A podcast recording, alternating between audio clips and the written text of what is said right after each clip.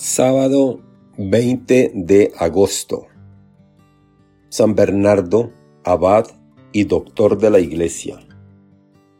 Evangelio según San Mateo. En aquel tiempo, Jesús dijo a las multitudes y a sus discípulos, En la cátedra de Moisés se han sentado los escribas y fariseos. Hagan pues todo lo que les digan, pero no imiten sus obras, porque dicen una cosa y hacen otra.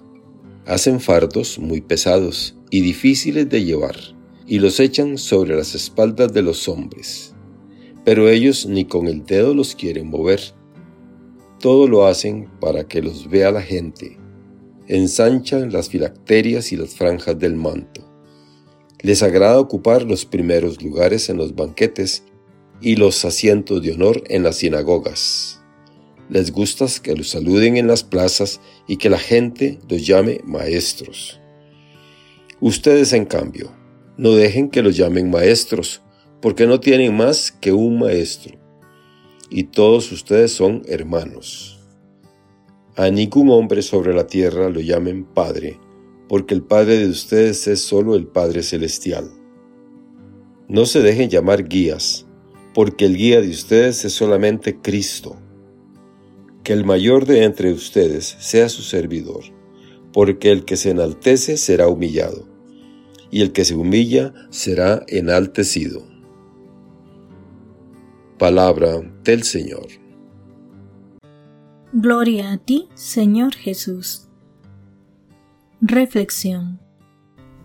Hoy el Evangelio nos sitúa ante el tema de la salvación de las almas este es el núcleo del mensaje de Cristo y la ley suprema de la Iglesia. Así lo afirma, sin ir más lejos, el mismo código de derecho canónico. La salvación del alma es una realidad en cuanto don de Dios, pero para quienes aún no hemos traspasado las lindes de la muerte es tan solo una posibilidad. Salvarnos o condenarnos, es decir, aceptar o rechazar la oferta del amor de Dios por toda la eternidad. Decía San Agustín que se hizo digno de pena eterna el hombre que aniquiló en sí el bien que pudo ser eterno. En esta vida solo hay dos posibilidades, o con Dios o la nada, porque sin Dios nada tiene sentido. Visto así, vida, muerte, alegría, dolor, amor, etc., son conceptos desprovistos de lógica cuando no participan del ser de Dios. El hombre, cuando peca, esquiva la mirada del Creador y la centra sobre sí mismo. Dios mira incesantemente con amor al pecador y para no forzar su libertad, espera un gesto mínimo de voluntad de retorno.